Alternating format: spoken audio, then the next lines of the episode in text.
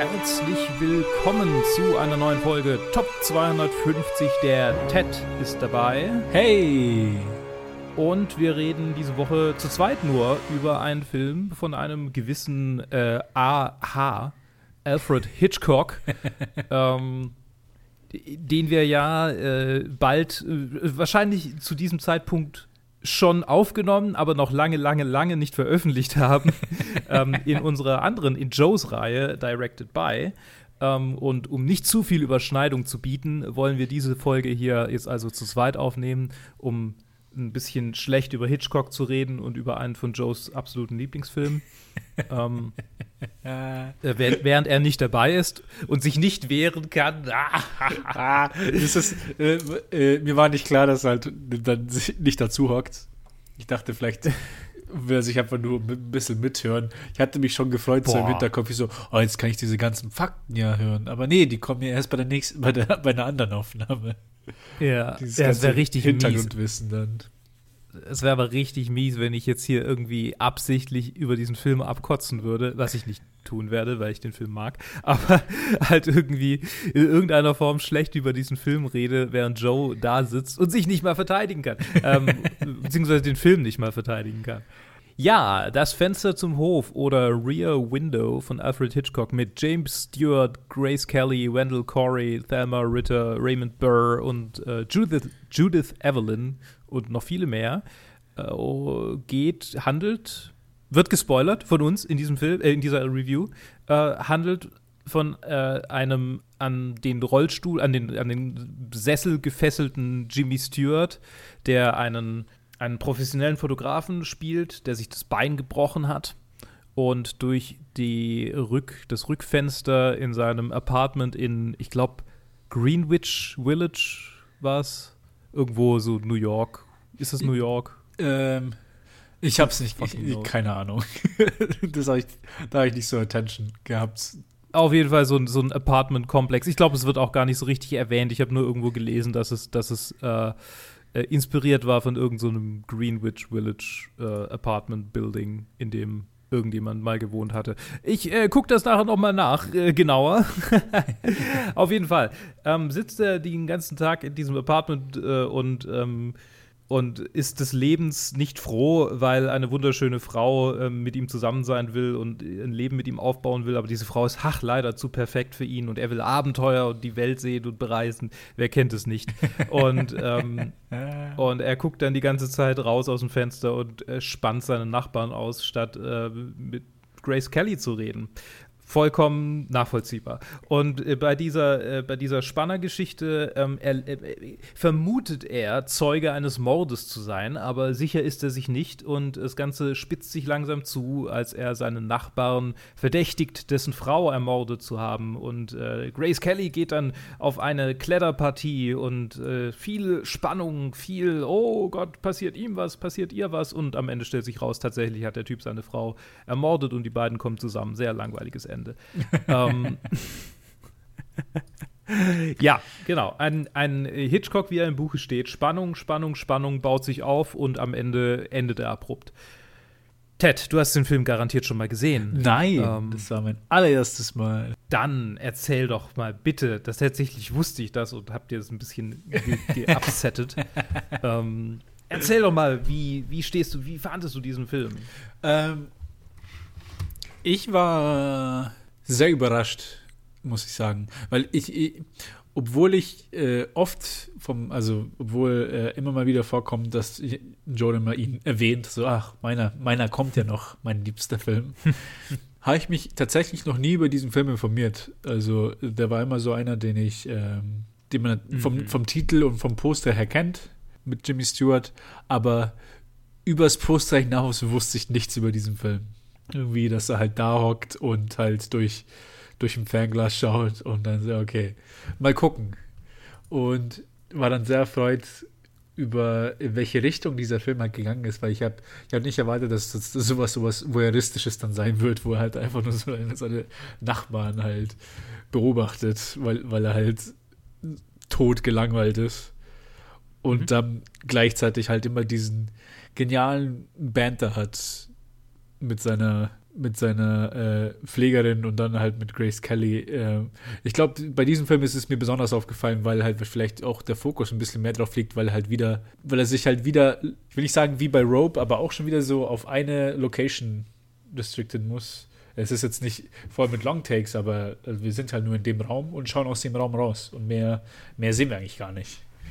Und mhm es irgendwie, es kristallisiert sich heraus, dass es genau diese Art von Hitchcock-Filmen sind, die, die ich halt genau mag, wo er einfach sagt, ja, okay, es ist mehr so, okay, mach, das ist ein Konzept und machen wir, machen wir da was draus und spielen wir mit diesem Konzept.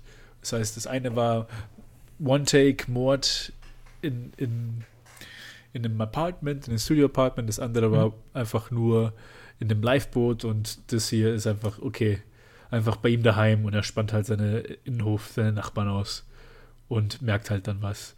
Und ich liebe das irgendwie, weil so sehr auch bekannt ist für seine so Thriller, wo er halt, okay, und dann so große Climaxes und äh, weirde Sachen passieren und keine Ahnung. Ich denke jetzt irgendwie an äh, Psycho Vertigo, so die Filme, die ja auch bekannt ist, wo, es ein bisschen größer ist und auch die, die größeren Filme, die wir schon in der anderen Reihe besprochen haben bei Directed by. Directed by.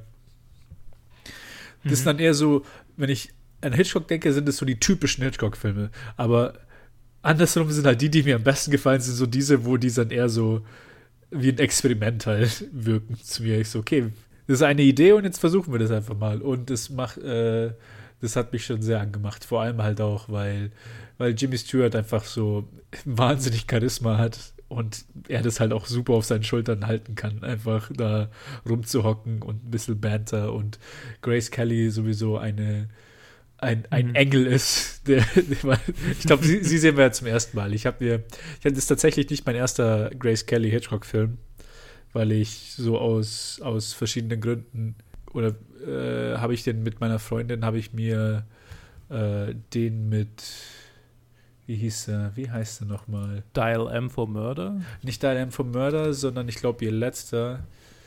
Ähm, also der letzte Hit, also die oberen 10.000. High Society. Nee, nee, Oder nee. Oh du? Gott, wie heißt dieser Film nochmal? Nee, ich habe den hier. Uh, to Catch a Thief. To Catch a Thief. Ah. Das okay. ist, obwohl nicht der letzte, das ist der nächste. Also der kommt, der ist dann ein Jahr später nach, nach Where Window ist To Catch a Thief mit Cary Grant und Grace Kelly.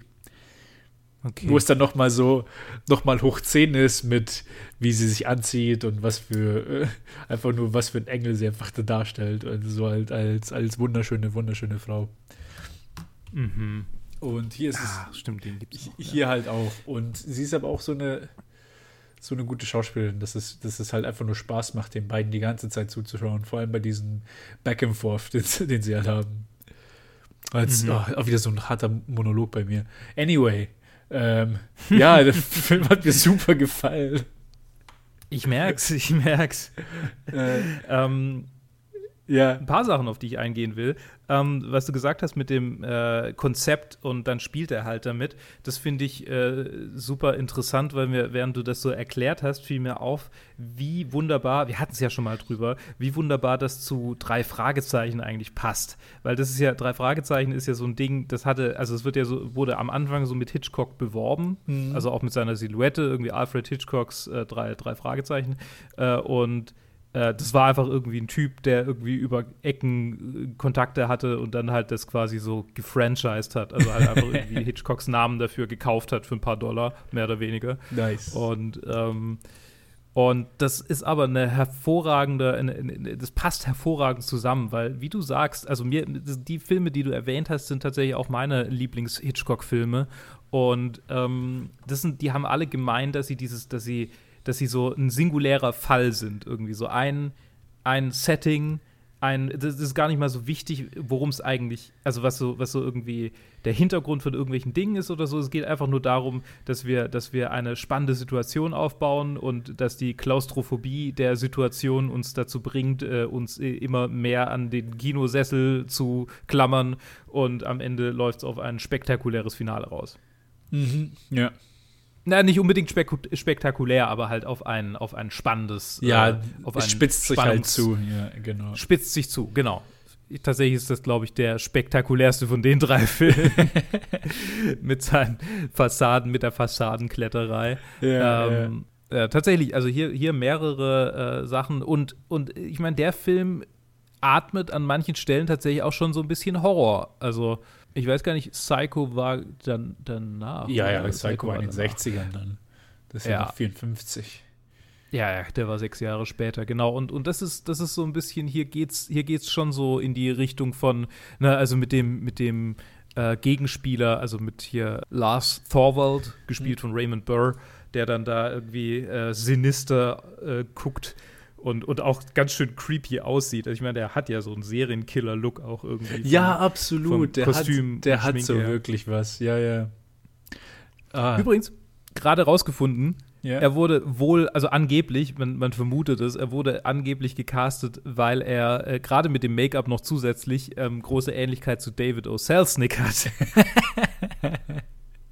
Und ja, ich kann es sehen. Also ich kann es gut sehen. Ich habe mir noch mal ein Bild von David O. Selznick angeguckt. Äh, das ist äh, Hitchcock-Humor erster Klasse, würde ich sagen. Wobei ich sagen muss, irgendwie über den ganzen Film hinweg hat er mich irgendwie an jemanden erinnert und ich kann immer noch die Linie nicht direkt ziehen, an wen es mich wirklich erinnert, so wie er halt ausschaut. Mhm. An irgendjemanden, aber ich kann einfach nicht sagen, an wen. Eher so, das ist so eine Mischung aus ähm, Eraserhead? nee, nee. Ich weiß nicht. Ich dachte zuerst, dass er mich an, ah, wie heißt er nochmal? Harold Ramis erinnert. Mhm. Ja, doch, ein bisschen. Also, so, wo er dann die weißen Haare hatte, wo er älter war. Also, der Harold Ramis, der bei den Ghostbustern äh, ah. dabei ist, Egan Spengler. Ah, ah, ja, ja, doch, doch, ja, der, ja, ja, ja, okay, Genie, okay. wo er dann ein bisschen. Ich weiß aber nicht, aber auch nicht wirklich. Also, es ist irgendjemand, das, der hat so richtig was aus mir hervorgerufen. Ich so, ah, fuck, den kenne ich. Oder, aber den kenne ich nicht. Das heißt, irgendwas kenne ich, was, ich, was so ausschaut. Ich kann mich aber nicht erinnern. Oh, Ah, vielleicht so eine Mischung aus, aus, aus Harold Ramis und ähm, Robert Zemeckis, maybe. Schaut, schaut Robert Zemeckis? Schaut schon ein bisschen wie der aus, würde ich sagen. Keine Ahnung. Ja, kann ich sehen. Kann anyway, ich sehen. aber ja, ja, Horror kann, ich, kann ich unterschreiben. Äh, allein diese Szene, wo er so direkt in die so direkt ins Fern, also in die Kamera schaut und direkt uns anschaut, halt am Ende dann und merkt halt, dass er, dass er dass jemand ihn von dem Partner gegenüber anschaut, ist. Es ist so einfach. Es ist einfach nur dieses Aufblicken und, mhm. und hinschauen. Und es ist, es hat schon mir so, so einen kleinen Schock hat schon aus. Also ich bin schon so ein bisschen aufgesprungen, als, als, das, als das kam. Ich so, oh shit. Jetzt kommt der. Und ich meine, also es wird dadurch, es wird ja auch dadurch effektiver, dass man äh, über längere Zeit so ein, ein sehr, also es, es dauert ja eine Weile, bis das passiert, ähm, zumindest verhältnismäßig. Ja, ja. Äh, und, und wir kriegen davor einfach so einen, klar, auch einen Blick in die Romanze, die sich da abspielt, aber auch einen Einblick in diese ganze Nachbarschaft und so dieses, diese Friede, Freude, Eierkuchen-Welt, die sich da irgendwie abspielt mit ihren kleinen, so, ah, der Hund und der Typ, der auf seine, mit seiner Matratze und die einsame Frau, äh, die, die junge Männer zu sich nach Hause holt, ne? So diese ganzen Dinge die da, die da ähm, sich alle abspielen in der Nachbarschaft und dann plötzlich zwischendrin passiert irgendwie sowas und er guckt, er guckt direkt zurück und ist so, wow. Ja, ja.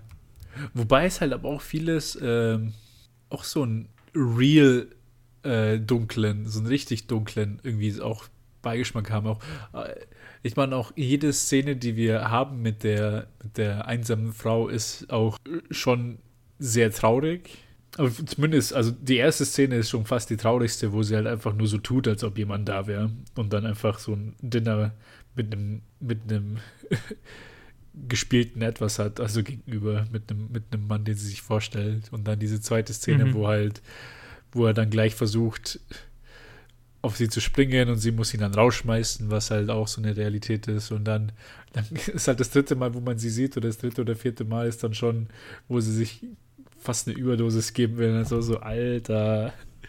Ja. Schon, schon real. Und ja. vor allem halt dann in, in so ah, ist krass. Keine Ahnung. Nee, es ist einfach so, aber auch gekoppelt mit den ganzen anderen, auch diese, so ein Alki, äh, Alki, ähm, Music Writer und dann halt die Ballerina, die dann mehrere Kerle einlädt und halt all diese kleinen anderen Sachen, aber vor allem halt auch dann bei der, bei der, bei der Lonely Woman ist es dann schon, also schon wird halt direkt gezeigt, so, okay, die ist halt echt, die ist echt am Ende. Das, das, das ist besonders gruselig irgendwie die Szene, weil, weil es ja so, weil es ihm ja so ein bisschen egal ist, weil er jetzt auch nicht wirklich eingreift. Und ich meine, also da, ne, da versucht jemand mehr oder minder Suizid zu begehen oder, oder äh, bringt sein Leben in Gefahr und er guckt halt einfach nur. Ja, ja, Genauso in der, in der Szene, in der, in der dann Grace Kelly mit dem, mit dem Mörder irgendwie den, den Struggle hat, wo er halt irgendwie einfach nur zuguckt. so. Ah, da ist er dann schon so ein bisschen.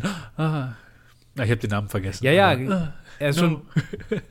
aber bei der, ja. bei der schaut er halt wirklich nur zu. Er so, ah, okay. Ja. Look what she's doing. Und so, ja, fucking geh ans Telefon, Alter. Ah. Ich meine, es, es, es ist so, es ist immer so ein bisschen schwierig für mich. Ich habe den Film jetzt das äh, dritte Mal gesehen, glaube ich. Mhm. Ja, das dritte Mal müsste das jetzt gewesen sein. Und es ist für mich, für mich schwierig zu sagen, ob der Film das kritisiert, diese, diese, diesen Voyeurismus, also ob das jetzt eine kritische Darstellung ist oder ob wir ob wir, äh, weil, weil, ähm, was dafür sprechen würde, ist ja, dass er, dass er am Ende das nicht mehr macht. Ne? Dass, wir, dass wir quasi einen Wandel seines Charakters durchleben, dass quasi diese, ne, das gebrannte Kind scheut das Feuer, äh, diese Geschichte treibt ihm das aus ähm, und jetzt äh, ist er zufrieden mit dem Leben, das er haben kann. Mhm.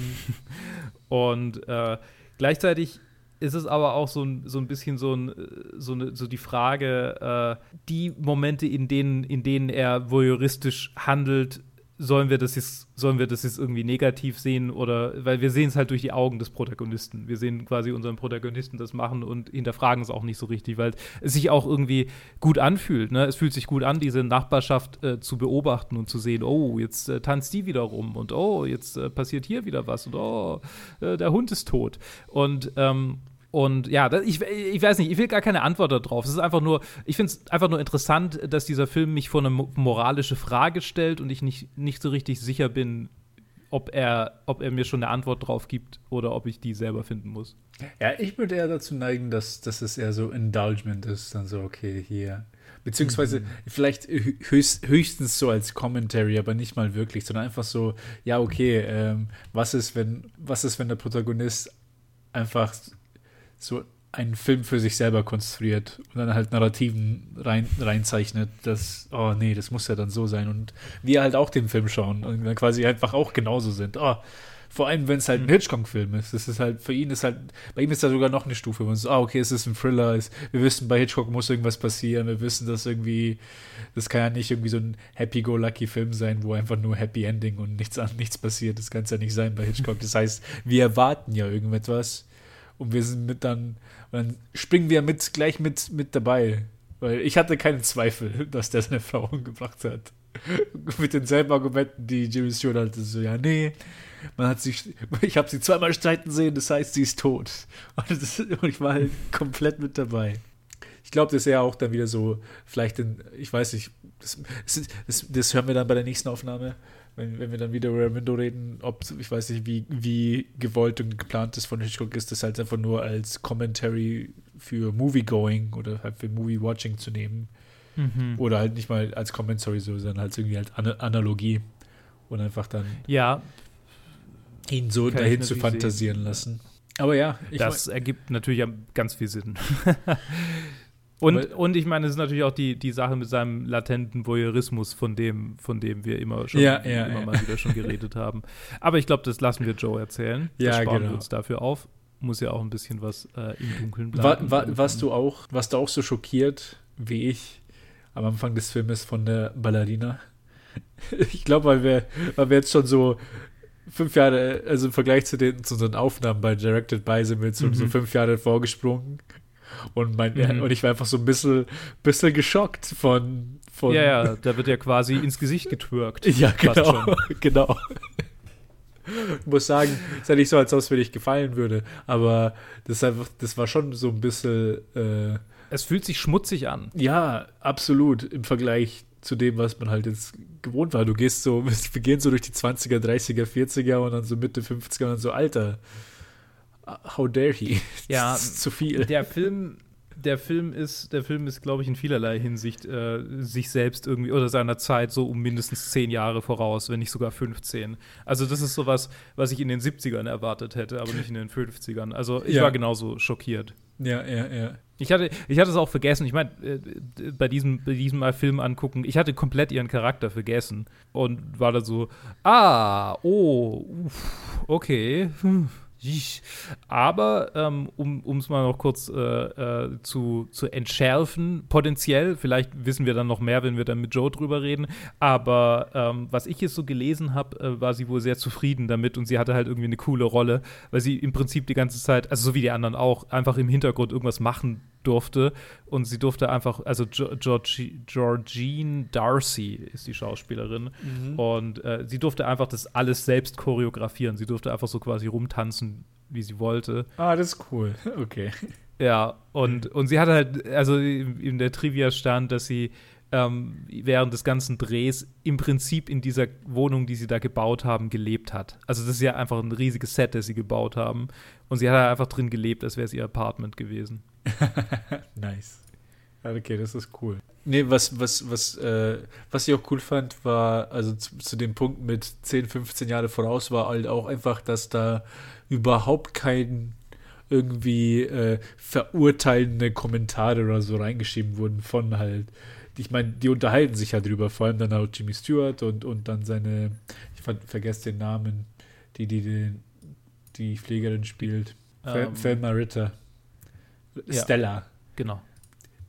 die, die unterhalten sich auch so ein bisschen über ihn, über sein Leben, über, über Hei- Heirat und alles Mögliche, aber aber auch so ein bisschen über die Nachbarn. Und es war nie irgendwie, vor allem dann äh, auf Hinblick auf, auf die Ballerina, war das nie irgendwie so verurteilt, so, look, look at her mit den drei Männern, die da ist. Und einfach so, ja, na klar, sie holt sich, sie sucht sich den mit der meisten Kohle aus. Das, mein, das ist, als ob das so, ja, das kenne ich ja von, das ist einfach so ein Teil vom Leben.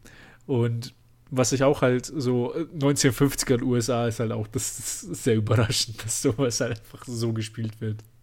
Ja, sehr, sehr progressiv. Auf jeden Fall. Sehr, sehr unverurteilend. Mm, Aber gleichzeitig auf der anderen Seite ist es halt irgendwie ihr Name Miss Torso Ja, okay. Ja, dann wieder. Stimmt. Also, ja, ist halt trotzdem noch ein Kind seiner Zeit. Ohne das jetzt in Schutz nehmen zu wollen. Ja, ja. Ähm, und ich meine, also kommen wir vielleicht noch auf diese, auf die, auf die ganze Jimmy Stewart, Grace Kelly-Geschichte zu sprechen, weil die ist schon ein bisschen, schon ein bisschen so, so antifeministisch, finde ich. In, in, fühlt sie sich für mich an. Weil das ist quasi eine Frau, die auf eigenen, also komplett auf eigenen Beinen steht, also wahrscheinlich sogar erfolgreicher ist als er äh, und, und ne, ihren, ihr, ihr Leben selbst bestimmt und sich in diesen Typen verliebt und äh, für den halt quasi alles aufgeben würde. Und er sagt halt so, ja, das ist diese perfekte Frau, die so perfekt ist und ach Gott und ach, hör mal auf mit der. Und, und das ist irgendwie, hatte ich, hatte ich die ganze Zeit so ein komisches Bauchgefühl dabei und dachte mir so, das ist irgendwie ein Bild von dieser Frau, das ich nicht, das ich nicht gut finde, das ich nicht gut heißen kann. Hast du da Gedanken dazu? Weil irgendwie, es war jetzt nicht so, dass ich, dass ich das so richtig ausformulieren kann, aber ich habe einfach so das Gefühl, dass das ist nicht gut, das ist nicht cool, wie das so dargestellt wird. Ich, ich weiß nicht, für mich war das eher so eine so ein richtig, äh, deren, deren ähm, Beziehung generell ist so eine richtig konstruierte Sache für mich. So, welche, welchen Grund können wir haben, dass er nicht mit Grace Kelly zusammen sein möchte? Und natürlich der einzige Grund ist, dass er es natürlich will, aber es geht halt einfach nicht, weil wegen irgendwelchen Vorurteilen. Und die Vorurteile sind dann, weil einfach diese Kommentare, die er von sich gibt, can you do this in Vietnam, in Kambodscha, can you go through the jungle in your fucking high heels und so. Und er sieht halt nicht so aus. So, ich kauf's ihm nicht ab, dass er das macht, so Kriegsreporter-mäßig, irgendwie so durch die extremsten Sachen, dass er gegangen ist. Ähm, und es, es fühlt sich halt einfach so, keine Ahnung, so dahingeworfen an. Dieses, dieses, ja, wie du gesagt hast, also er hat so sein eigenes Bild von ihr und er weiß besser und vor allem er ist halt der, der ihm ist alle, keine Ahnung. Ich kann es auch nicht so richtig erklären, aber es fühlt sich einfach nicht so real an. Einfach mhm. dieses Konstrukt von er mit seiner Arbeit und dann sie kann da nicht rein und als ob das keine Option wäre, so dass er halt immer wieder zurückkommt von der Arbeit. Ich meine, er ist ja auch jetzt daheim. Also es zeigt ja, dass er jetzt nicht ständig unterwegs ist, sondern und auch nicht nur deswegen, sondern einfach, man kommt ja vorbei. Es war einfach so konstruiert, so, ah, nee, irgendein Konflikt, was hätte eigentlich auch nicht da hätte sein müssen. Also es, ich fand schon die Dialoge ganz schön, dieses Hin und Her manchmal, aber eigentlich fand ich die, die Hin und Her, wo sie nicht sich gestritten haben, fand ich schöner, als wenn es darum ging, oh, was ist das jetzt zwischen uns?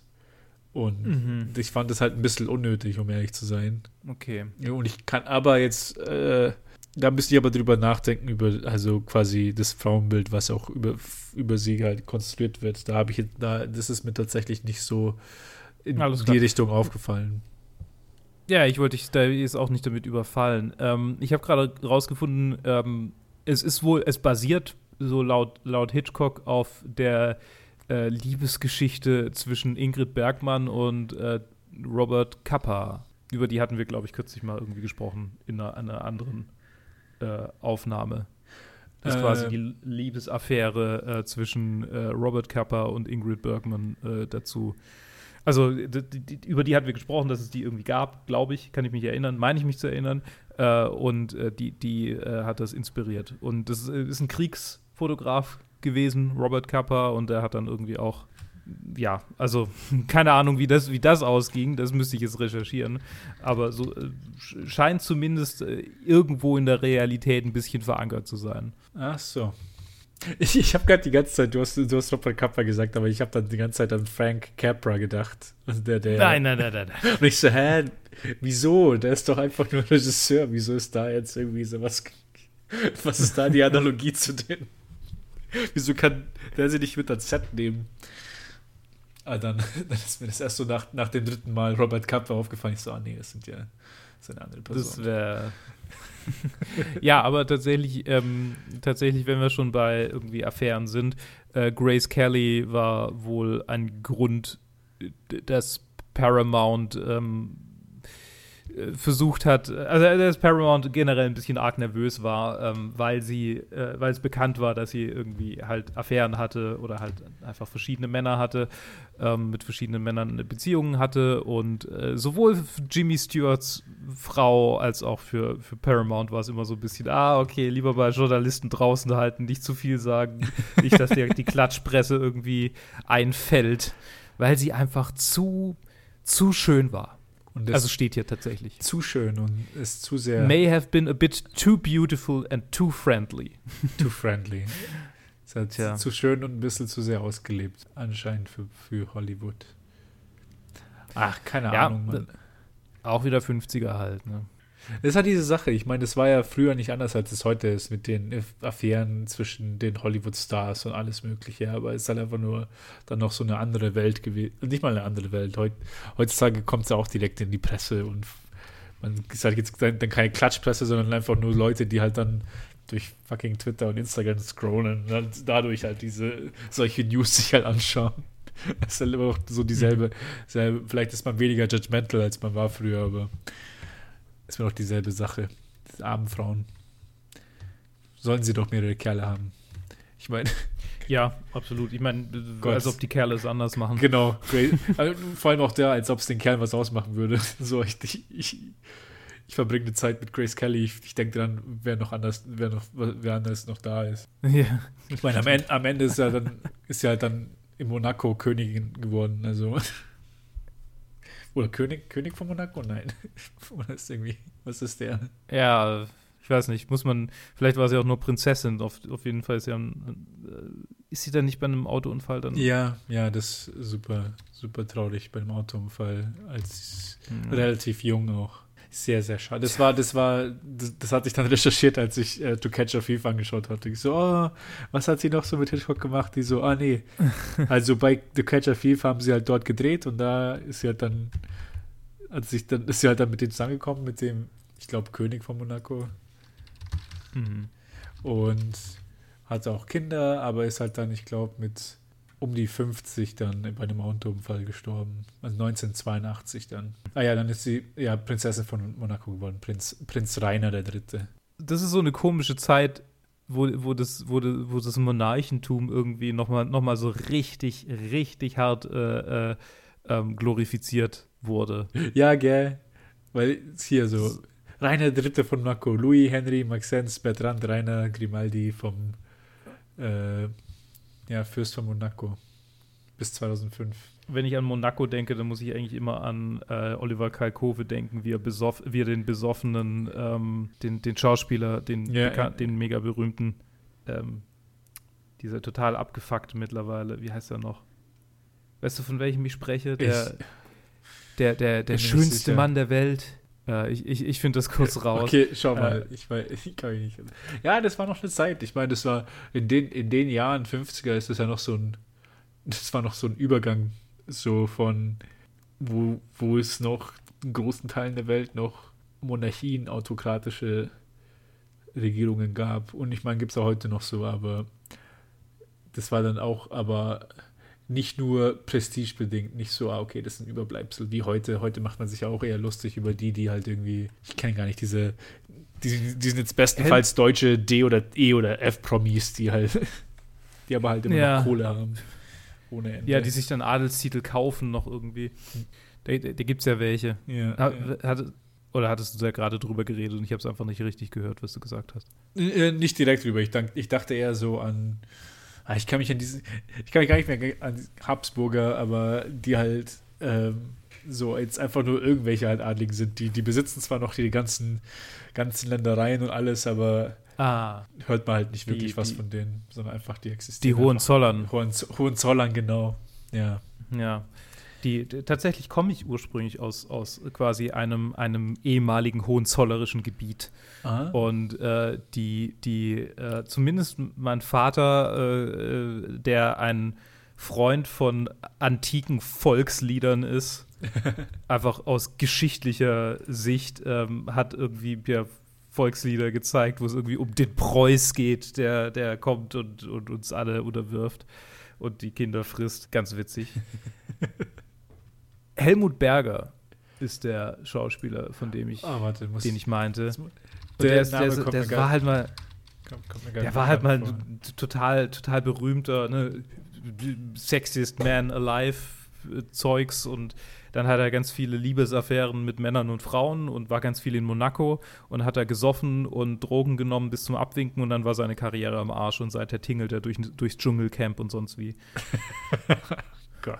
Und, und ich meine, das ist eigentlich ein trauriger Mann, ähm, weil er halt also so eindeutig irgendwie sämtlichen Süchten erlegen ist und da nicht mehr rauskommt. Aber Kalkofe macht das halt so wunderbar, so dieses und liest dann, doch- also es gibt so eine, eine, eine Reihe von Kalkofe, die heißt Nicht-Gedanken, da liest er aus äh, Autobiografien äh, von, von berühmten Menschen und äh, unter anderem halt auch von Helmut Berger. Also, und dann war ich in Monaco, natürlich weißer Anzug und habe mir die Hosen geschissen. Das ist hervorragend. Super Ah, witzig. ah. Kann ich nur empfehlen. Ich kenne zu wenig. Ähm, aber daran denke ich, wenn ich Monaco höre. Ja. Ja, ich, ich, bin, ein, ich bin ein ziemlicher Kalkovis Mattscheibe-Nerd. Ähm, das da habe ich, glaube ich, so ziemlich jede einzelne Folge gesehen, die es gibt. Ich, ich habe schon einige Folgen gesehen, aber es ist irgendwie nichts hängen geblieben in meinem Hirn. Das Einzige, wo ich ihn jetzt kenne oder wo ich mich aktiv an ihn erinnere, ist eigentlich nur ähm, halt die Wichser. Wichser-Filme. Die ich halt jetzt auch. Ja, das, das nee, sind so Filme, wo ich halt auch so. Ähm, sind sie so gut, wie ich Erinnerungen habe? Oder, Mhm. oder traue ich mich jetzt einfach nicht, die nochmal anzuschauen, um das, zu, um das zu überprüfen? Es ist nicht so schlecht wie Traumschiff Surprise, würde ich sagen. Oh, das ist auch so ein Film, wo ich, wo ich weiß, den werde ich nie wieder, obwohl ich den, ich habe den seit Ewigkeit Gott. nicht gesehen. Ich weiß, den hat man so angeschaut, als man halt jugendlich war. Shoot is Ja. mine too und das und alles mögliche. Aber so, wenn ich mich nur so an manche Szene zurückerinnere, so, so Flashbacks davon bekomme ich so, oh mein So Gott. So viel Homophobie. So, viel unglaublich Homophobie. viel Homophobie, Alter. Ich. Das ist bei der Wichser, glaube ich nicht. Ganz sicher bin ich mir gerade nicht, aber ich glaube nicht. Ich glaube auch auch, was- nicht, aber kann mich auch nicht. das ist auch was, ich, was ich Kalkofe sehr zugute halte. Durch diese ganze Zeit irgendwie bei Premiere, also in den 90ern und so, wo es halt so einfach war, nach unten zu treten, klar, es gibt ein paar Sachen, die er gesagt hat, die, die, die aus der heutigen Sicht, die man heute wahrscheinlich nicht mehr sagen sollte, könnte. Also die, natürlich kann man es sagen, aber nicht sollte, weil es scheiße wäre. Ähm, oder dass damals, die damals schon scheiße waren zu sagen. Aber so alles in allem habe ich den Eindruck, hat er sich eigentlich ganz gut verhalten. Guter Mann. Nicht zu sehr nach unten getreten. Ich meine, ja, äh, doch, doch. Also ich meine, es ist halt immer so, ich, wie, wie steht er zu, zu den Zeiten, ist halt auch dann die Frage. Ja, Quasi. ja, das. Wenn er sagt genau. so, ja, ich stehe da immer noch dazu oder so ein Scheiß, dann so, okay, ja, fick dich, aber. Ja, keine Ahnung. Ah, okay, das, Ja, ist, das, genau. ist hier, so, das ist wieder back to old form, Top 250 Ja. derailen. Hab ich gerade auch gedacht. Habe ich gerade auch gedacht. Ähm, die Frage ist, ob Hitchcock zu seinen alten Ansichten Zeiten stehen würde. äh, keine Ahnung, das ist eine offene Frage. Ich, ich habe keine Antwort drauf. Von den Hitchcock-Filmen, die ich gesehen habe, ich meine, ich kann schon sehen, dass Joe den, den am liebsten mag, weil er, weil er so die pure, so Lifeboat hatte irgendwie sein Gimmick, ähm, äh, oh, wenn man vom Teufel spricht, kommt er in den Call rein. Ähm, Hab ihn gesammelt. ja. Oh, wir sagen dreimal Rear Window ist scheiße und Joe kommt. Nee, Quatsch. Haben wir nicht. nee, haben wir Quatsch, nicht. nee, nee, hat keiner Mal. gesagt.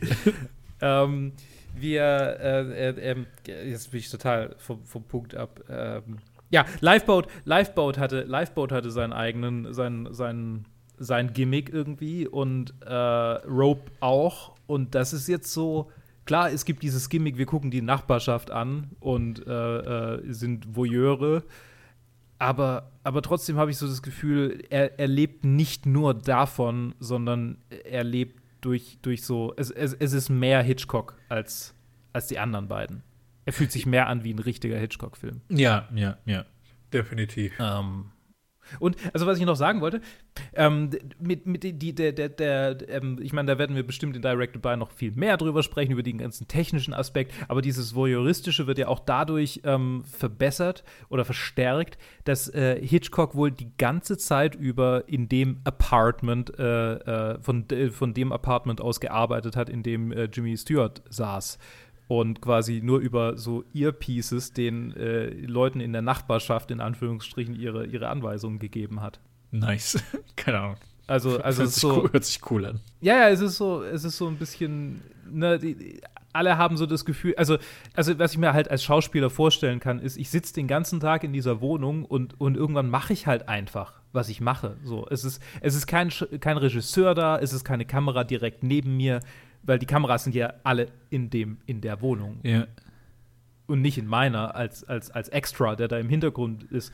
Und äh, wenn ich das jetzt über, über Tage und Wochen so mache, dann habe ich irgendwann das Gefühl, ja, das ist jetzt halt mein Leben. Also so, ich bin, ich bin hier in dieser Wohnung. Also es, es, es verliert irgendwann das Gefühl, ein Film zu sein oder eine Performance zu sein für einen Film. So ein bisschen, so unterbewusst.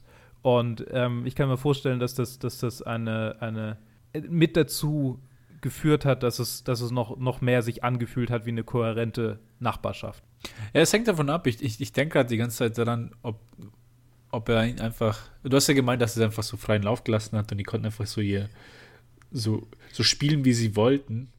Es gab schon Anweisungen, äh, also was sie an bestimmten Momenten zu tun hatten, aber so grundsätzlich war es so, ich meine, sie waren halt die im Hintergrund. Also sie sollten natürlich eine gewisse Authentizität haben. Ja, ja, das ist halt die Sache, die mir so in den Kopf kommt. So, okay, was passiert, wenn, wenn er Cut ruft? Und so, okay, muss man auch dann im Hintergrund so, so von vorne wieder anfangen und dann äh, kommt man nicht wirklich so in, in, in dieses Mindset, das du da beschrieben hast. Aber das könnte vielleicht auch anders gewesen sein, dass halt einfach nur so, nur bei ganz bestimmten Szenen, wo man halt direkt auf sie schaut, da müssen sie halt genau das machen, wo was geplant ist und halt alles andere, wo man sie nur so in der Peripherie sieht, da hat man dann einfach gesagt, ja, okay, selbst bei verschiedenen Takes ist es nicht so wichtig. Ja, vielleicht können wir dann in Directed By da ganz genau drauf eingehen, weil das weiß ich ehrlich gesagt auch nicht so wahnsinnig genau. Ich habe halt nur das gelesen mit dem, dass er, dass er gerade halt Miss, Miss Torso ihren freien Lauf gelassen hat und äh, quasi auch andere, andere Nachbarn dann quasi so ein bisschen im Hintergrund spielen durften. Aber also wie das jetzt genau ablief und so, da wissen wir dann vielleicht mehr drüber, so in ein paar Monaten. Plus minus. In einem halben Jahr, sagt Joe gerade. Ja, genau. Ähm, dann würde ich sagen, hast du noch irgendwas zu diesem Film zu sagen? ähm, nee. das heben wir uns gerne für einen halben Jahr, in einem halben Jahr auf. Ja, genau. Ein bisschen Futter, ein bisschen Futter muss ja noch, muss ja noch. Ähm, dann würde ich sagen, wo, wo, hast du ihn denn eingeordnet bei dir in der Liste? Ähm, bei mir ist er ziemlich hoch gelandet. Äh, nicht so hoch wie ich, wie ihr wahrscheinlich bei, wie wahrscheinlich bei Joe ist. ähm, aber bei mir ist er auf Platz 15 gelandet. Hinter, uh. hinter One Flew Over the Cuckoo's Nest und über Terminator 2. Ich habe ihn bei mir auf Platz 18 vor Once Upon a Time in the West und unter The Pianist. Und ja, ich finde, da sitzt er ganz komfortabel, ganz gut. Ja, ja. Bei ich, ihn, ich, so ich, fand ihn besser. Ich finde ihn besser als Psycho tatsächlich, weil, weil Psycho einfach so diese, diese Probleme hat, ähm, über die wir in der Aufnahme auch schon, auch schon hinreichend gesprochen hatten. Und äh, da ist Rear Window einfach ein bisschen der un, un, un, untainted. ja, nee, also. Sorry. Ich bin überrascht. Ich habe, also, jetzt in der Liste jetzt der zweite Hitchcock-Film, aber auch wenn ich so an alle anderen Filme, die ich so gesehen habe, von ihm denke, da sind auch viele, die ich jetzt auch, auch schon besser finde als Psycho. Psycho ist halt so diesen, der, der halt diesen Status hat von, der, das ist halt sein Kultfilm. Das ist der Kultfilm. Ja. Und ja. nur weil halt der Kultfilm ist, heißt es ja nicht, dass es noch seine, seine beste Arbeit ist. Also, da, also bei mir ist schon ein, ein ziemlich mhm. großer Abstand. Also jetzt 15 bei Rare Window und dann habe ich ihn halt, Psycho ist auf 32, wo er sich auch für mich gut anfühlt. Für, obwohl ich bei Psycho halt auch mhm. viele Sachen sehr, sehr liebe, aber so als Gesamtpaket ist halt einfach dann auch um einiges stärker für mich. Ja, ich, ich bin gerade am gucken, also bei mir ist der Abstand noch nicht so wahnsinnig groß. Es sind gerade mal nur die zwei Western von Sergio Leone dazwischen. Ah, okay. Psycho auf 21. Ähm, aber ja, vielleicht, vielleicht kommt er irgendwann mal ein bisschen weiter runter. Ich bin mir noch nicht so ganz sicher. Aber ja, äh, kann, ich, kann ich sehen, ähm, wenn Rope dabei wäre, wäre Rope vermutlich immer noch drüber. Äh, aber nur ganz leicht, weil ich halt da einfach ein besonderes Verhältnis zu diesem Film habe aber genialer Film, großartig und ich äh, bin sehr froh, dass wir jetzt äh, eine Zeit lang keinen Hitchcock haben, um die Doppelungen zu vermeiden. Aber er wird nächste, kommen. Kommt, sicher, es ähm, kommen noch ähm, welche, sicher noch, ja. Es kommen auf jeden Fall noch welche. Ich kann ja mal kurz noch schauen. Auf jeden Fall kann ich dir schon mal, kann ich euch schon mal sagen, was als nächstes kommt. Also nicht Hitchcock, sondern äh, Top 250. Da ist nämlich als nächstes Alien, das unheimliche Wesen aus einer fremden Welt. Bester deutscher Untertitel. Dran. Und jetzt gucke ich gerade mal. Der nächste Hitchcock ist ganz schön weit weg. Uiuiui, ist der weit weg. 93. Vertigo. Ah, nice. So fast, fast die gesamte zweite Hälfte von, also nicht zweite Hälfte, das ist der zweite Abschnitt von Top 52. Bis wir ja, genau. Kommen. Ja, fast schon, ja. Genau, aber vorher kommen noch viele andere interessante Filme und mit Alien einen Film, den ich, den ich sehr mag und den werden wir jetzt gleich am Anschluss aufnehmen. The Joe ist schon in den Startlöchern. Wir sagen äh, auf Wiedersehen, danke fürs Zuhören. Wir hören uns demnächst wieder, wenn ihr nur Top 250 hört, in zwei Wochen wieder mit Alien. Oder, oder vielleicht in drei Wochen, falls ich mal eine Woche Pause brauche. Ähm, bis dahin. Danke, äh, danke Ted fürs Dabeisein. Gerne, immer wieder. Gerne. Und bleib doch du äh, genauso standhaft gegenüber Temptation wie äh, Jimmy Stewart gegenüber Grace Kelly und äh, das Publikum auch dieses. Bis dahin. Bye.